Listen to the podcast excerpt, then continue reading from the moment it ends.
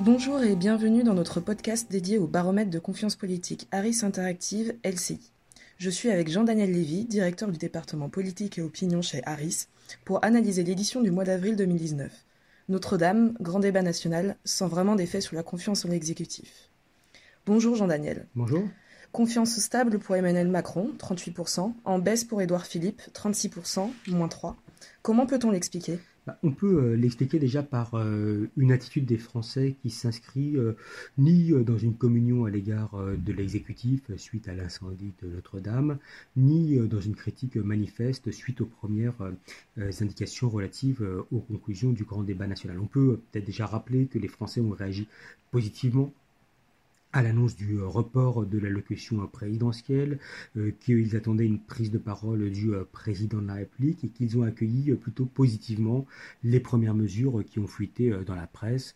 donc il n'y a pas eu de, remise en cause du fait que l'allocution soit, soit reportée, et même si les Français avaient entendu parler euh, des principales mesures, ils souhaitaient quand même entendre le euh, président de la République. Pour autant, euh, quand on fait le détail des différentes mesures qui ont été évoquées par le président, on peut voir que celles qui invitaient à l'effort ont été jugées plutôt positivement, en tout cas moins positivement que celles qui renvoyaient à la solidarité ou à la, ou à la redistribution, et qui avaient un regard qui était un regard politiquement euh, assez clivé, avec euh, d'une manière générale, et on le voit aujourd'hui, euh, des électeurs qui se situent à gauche sur l'échiquier politique qui sont un peu plus critiques à l'égard du président de la République et ceux qui se situent à droite ou au centre et qui là pour le coup sont un peu plus favorables ou qui expriment un peu plus leur confiance au président de la République. La confiance dans les ministres baisse un peu. Oui, la confiance absolument euh, dans les ministres euh, baisse un peu. Elle baisse légèrement en fait. Quand on fait la somme de l'ensemble de la confiance exprimée à l'égard des ministres, euh, il y a une baisse d'un point global.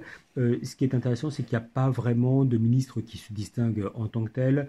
on aurait pu s'attendre à ce qu'il puisse y avoir un petit effet Notre-Dame pour le ministre de la Culture, par exemple. C'est pas tout à fait le cas. Alors Franck Rester qui n'est pas forcément la personnalité la plus connue ou le ministre le plus connu, voit la confiance qui baisse d'un point et on a aujourd'hui 23% euh, des Français qui déclarent lui accorder euh, leur confiance.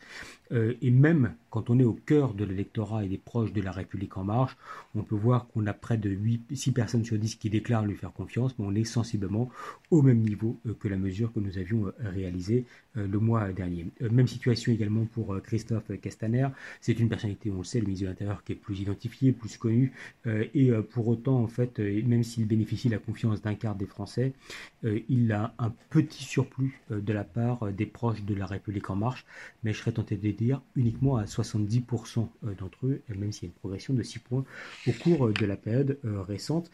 Sur la posture qui est une posture de fermeté qu'il incarne.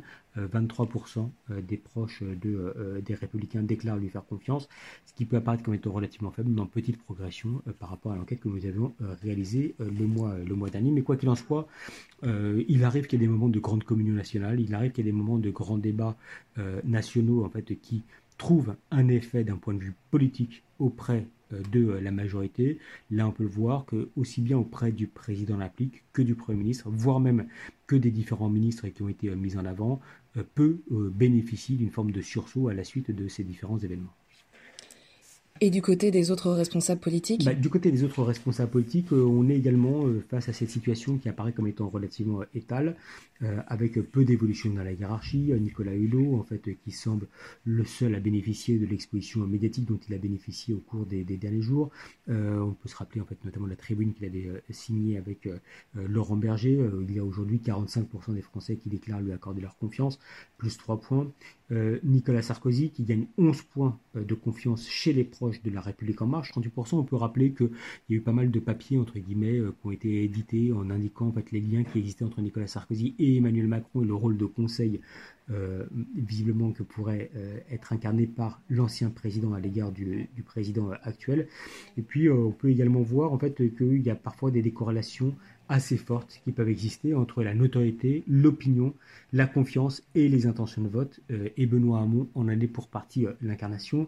Aujourd'hui, on peut voir que dans les différentes intentions de vote, il euh, bénéficie, il est d'un score qui est inférieur à 5%, et pour autant, il bénéficie du regard positif d'un quart des Français, et il progresse de la part de 55% des proches du Parti socialiste et il progresse même de 7 points, même s'il a quitté cette formation politique et que ça ne lui bénéficie pas d'un point de vue électoral. Quand on regarde après parmi les autres personnalités qui sont fortement engagées dans le cadre des élections européennes, on peut voir Marine Le Pen qui est à 85% et qui, chez les sympathisants du Rassemblement national, et qui progresse d'un point et elle renforce son socle.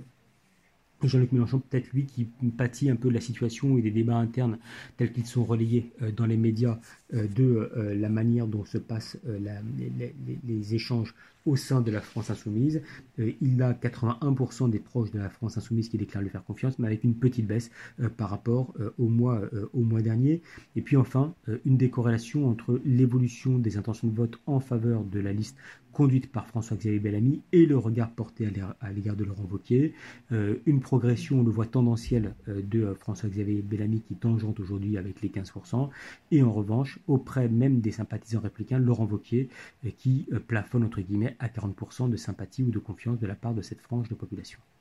Merci Jean-Daniel. Rendez-vous le mois prochain pour une prochaine édition.